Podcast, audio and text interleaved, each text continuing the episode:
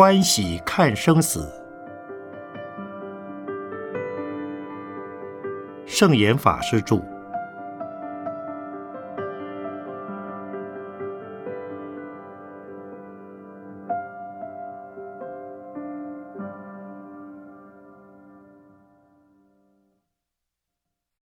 第一章，师傅，您快乐吗？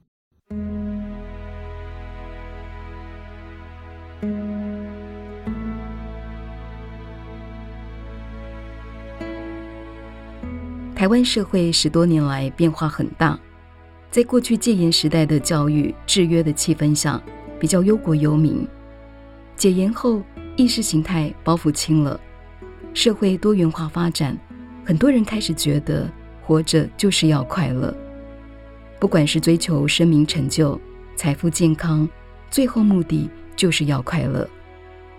越年轻的人越是如此，对快乐的追寻。因此，变成生命中很重要的事。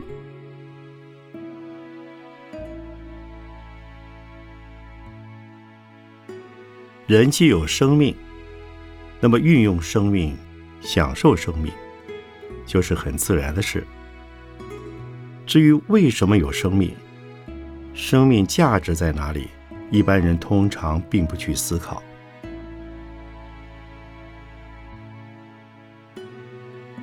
既然追求快乐，过程就变得很有意义。有的人求名，享受掌声，但如果过程不扎实，沽名钓誉，虚晃一招，成名可能只是短暂的。声名消退之后，就会因落寞的情怀而感到痛苦。当然，也有人是。实至名归，财富这件事也相同。追求财富的快乐过程和运用之间，都需要智慧来应对得失的局面。追求快乐是有代价的，只是在追逐中的人大多认为这个代价值得，很有意义，不以为苦。人的心里总有各种的不满足，于是就需要向外追求，以填补那个不满足的坑洞。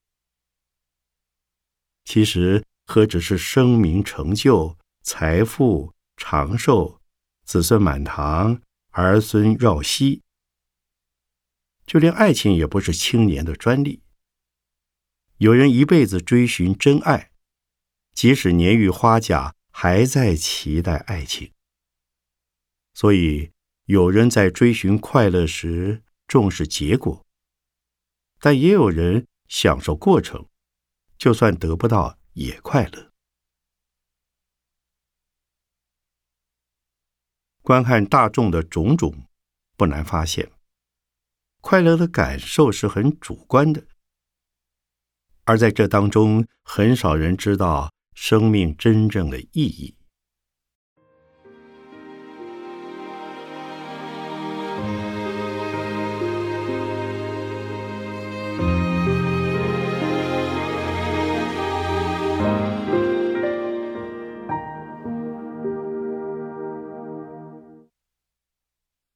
身为宗教家，对生命自有看法。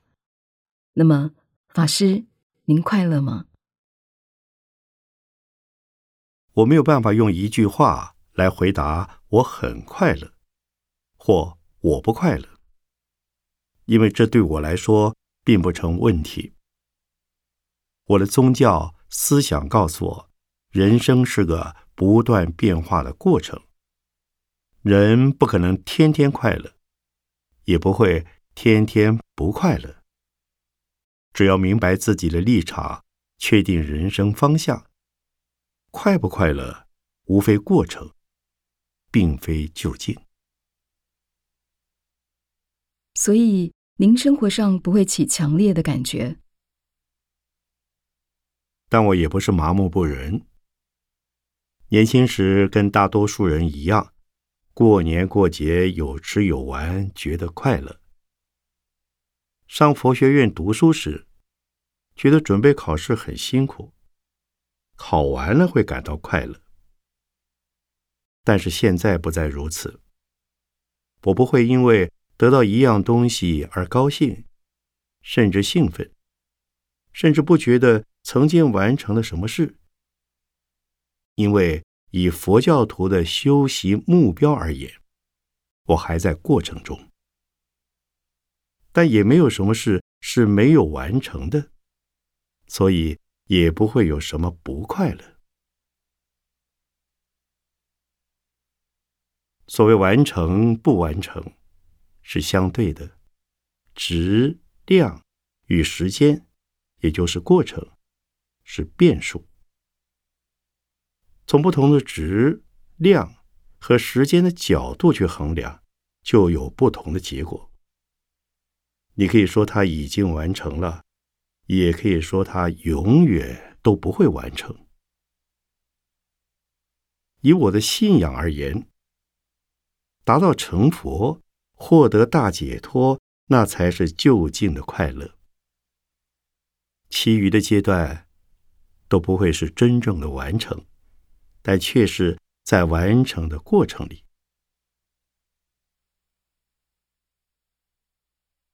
根据法师所著的《归程》及圣严法师学思历程二书得知，法师家境贫困，自小体弱，又遇到中日战争的动荡时代。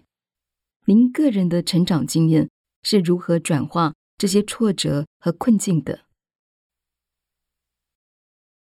我六岁才开始会走路、说话，九岁才上私塾。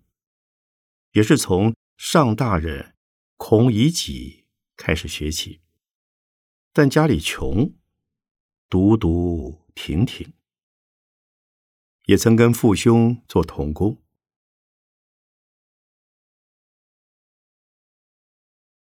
我并不是少有大志，遇到大环境波折不断，当时也不明白原因何在，也没有解决的办法。心里很无奈，但现实既是如此，只有接受了。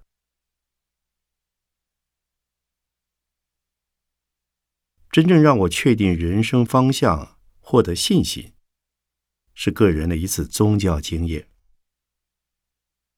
我十四岁出家，奇怪的是，从前念私塾、上小学时，我整部《论语》。中庸等古籍都背得来，做到沙弥，却对经文没辙，总觉得脑袋像一团浆糊，很难记诵。师傅见状，要我拜观世音菩萨。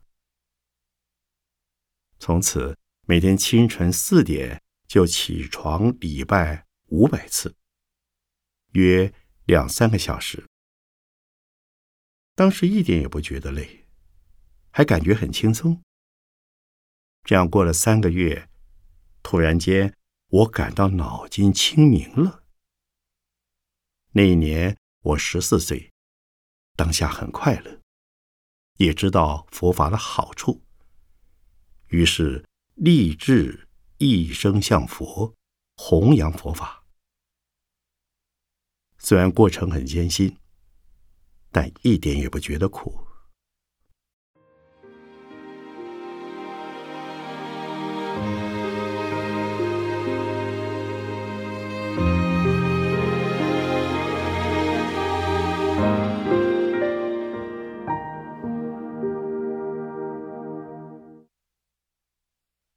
对于没有宗教信仰的人，如何能有源源不断的快乐呢？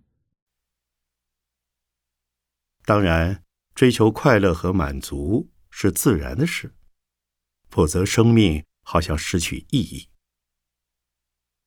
我认为一般人要得到快乐，应该来自自己对自己的满意，要由自己的内心涌出快乐的泉水来。但太多人把自己的快乐建筑在别人身上，所以要自己对自己满意也不容易，必须是会思考、有思想的人，才能觉得问心无愧。但大多数人对自己的评价很依赖亲友对他的看法，常常因为别人的眼光、别人的评价而心情起伏、患得患失，产生很多的烦恼。我认识一个妇人，早年离婚，辛辛苦苦把两个孩子抚养长大。当时两个孩子很乖巧，会对母亲说：“妈妈好辛苦，是爸爸不好，我们讨厌他。我们永远爱妈妈，将来长大了一定孝敬您。”但是等到老大二十一岁，已离家独立。小的十八岁也准备自立了。这两个男孩和母亲的关系虽不至于反目成仇，但也疏远了。偶尔还说出让母亲心痛的话。像你这样的女人，难怪爸爸要离开你。十多年过去了，换来这句话。这位母亲来见我。她不明白孩子怎么会变成这样子。她一直无微不至的照顾儿子，难道错了吗？我告诉他：“你确实错了，错在那无微不至的照顾。现在孩子长大了，谈恋爱、交朋友，需要有自己的天地，不要你管那么多。”你在凡事插手干涉，他们自然会讨厌你，甚至变成仇人。所以，我常对上了年纪的人说：“老了要少念儿孙，多念佛。孩子长大，就要让他出去闯闯，即使头破血流，也让他去世。”他们回来求助，就伸出援手；不回来也无需挂心。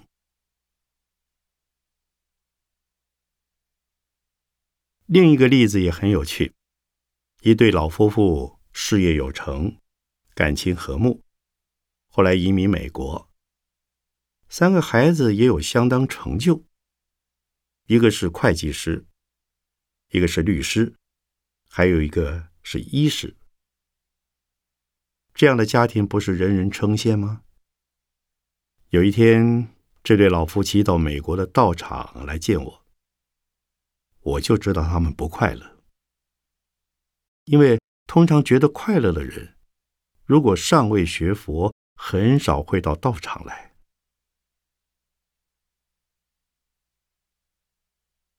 他们的不快乐，是因为孩子。在他们生日时没有回来祝贺，连一通电话也没打，好像彼此约好一样。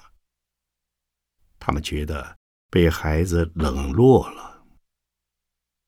于是我问他们：“孩子没打电话回来，你们的生日就没过了吗？”“也过啊，可是感到很失望。”“那你们有饭吃，有房子住，有钱花吗？”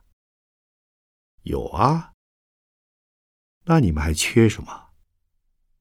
缺孩子的孝顺。你们三个孩子在人前对你们的态度如何？他们表现的很好，那就够了吧？你们在家衣食无缺，在外人人称羡，面子十足，该满足了吧？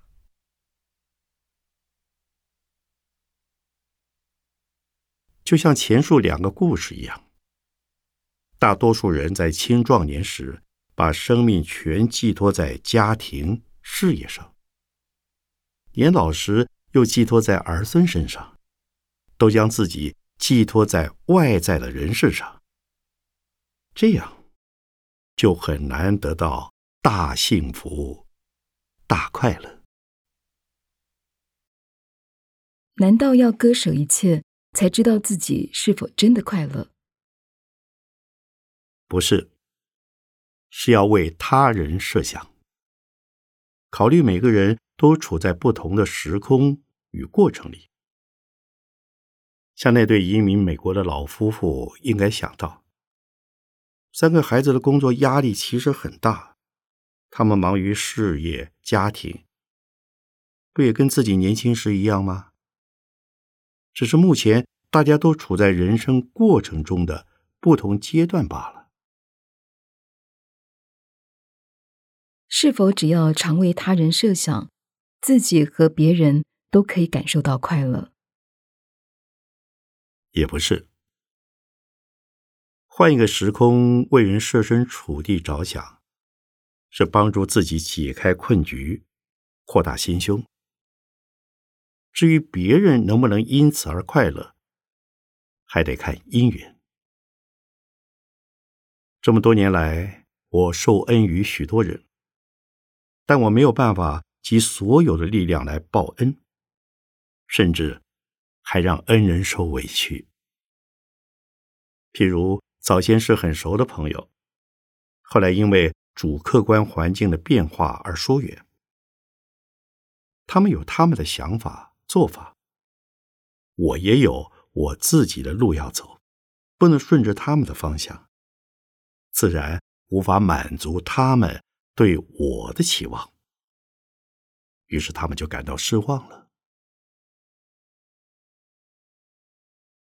遇到这样的情境，我是无力处理的，因为因缘际遇人人不同。因此，我在面对学生弟子时，就会学习设身处地，转个念头看事情。在我的弟子中，有好几个年纪轻轻就过世，也有还俗结婚，更有自立门户，甚至成为基督教徒的。但我不会因为他们的作为而不快乐。他们有自己的思想、行为，不顺我心、不如我意，是很正常的。我自己不也是这样？让一些人不快乐了吗？还有一些离我而去、自立教派的学生，在外公开批评我，寄书给我看。我了解他们的想法，但要我改变，跟着他们的方向走，当然不可能。这么多年来，我始终走同一条路。他们有不同的思考，要走别的路，我只有祝福他们。老话一句，因缘不同嘛，只要他们快乐就好。为什么一定要让我快乐才行呢？这是没道理的。至于那些成为基督教徒的人批评我，更是自然。因为他们现在的立场与佛教已截然不同，当然会批评我。这也没什么好生气。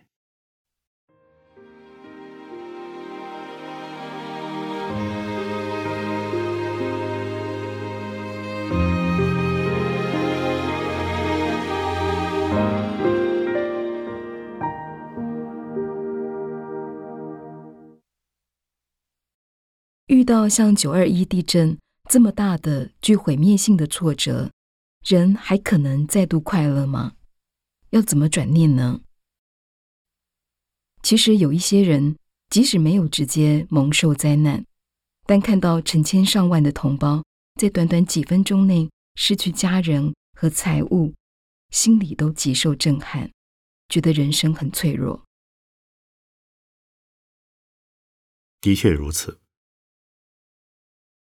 我几次带着赎罪的心情到赈灾现场，看到受灾民众真正的哀痛，他们个个都麻木了，脸上没有一点表情，也不会嚎啕大哭。这种记忆令人很难忘掉。当时我在接受记者采访，曾提过，小时候。见过长江大水患和战乱的悲惨画面，偶尔还会浮现脑海，还能感觉当时的恐怖。刚经历如此大天灾的人，又怎能轻易忘却？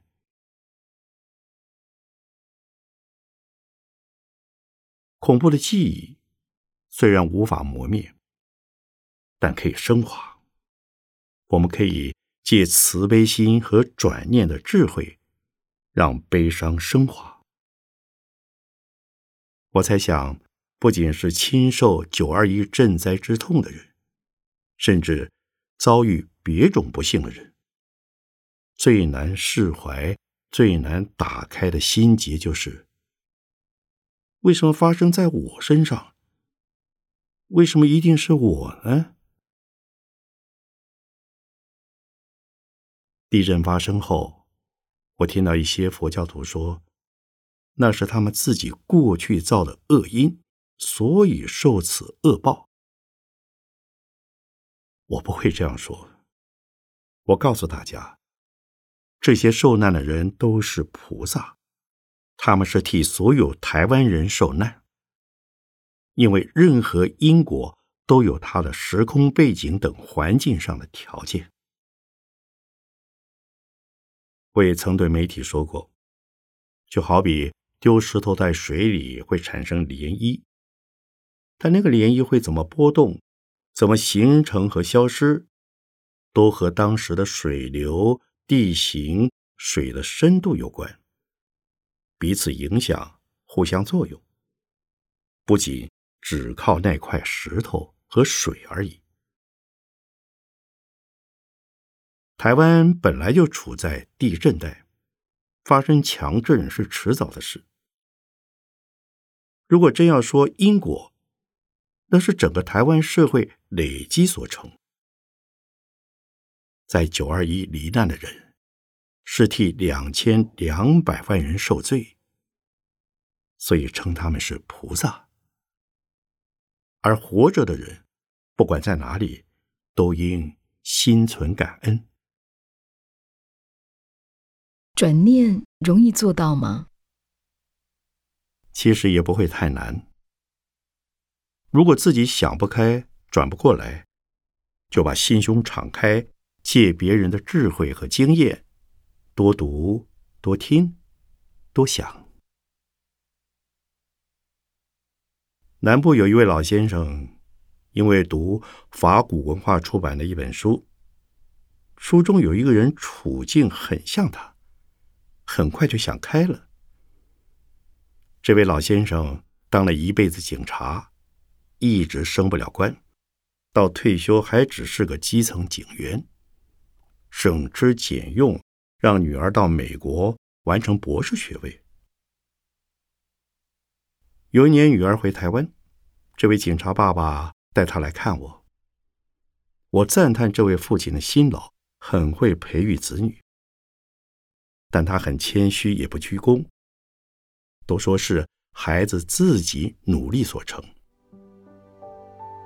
而这个女儿竟回答说：“对呀，爸爸又不懂我的功课，帮不上忙。”是我自己努力读书，领取奖学金而完成学业的。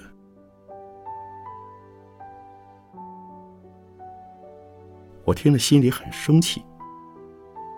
这个孩子难道没有想过，起码父亲还让他念书，没叫他早早去工作赚钱？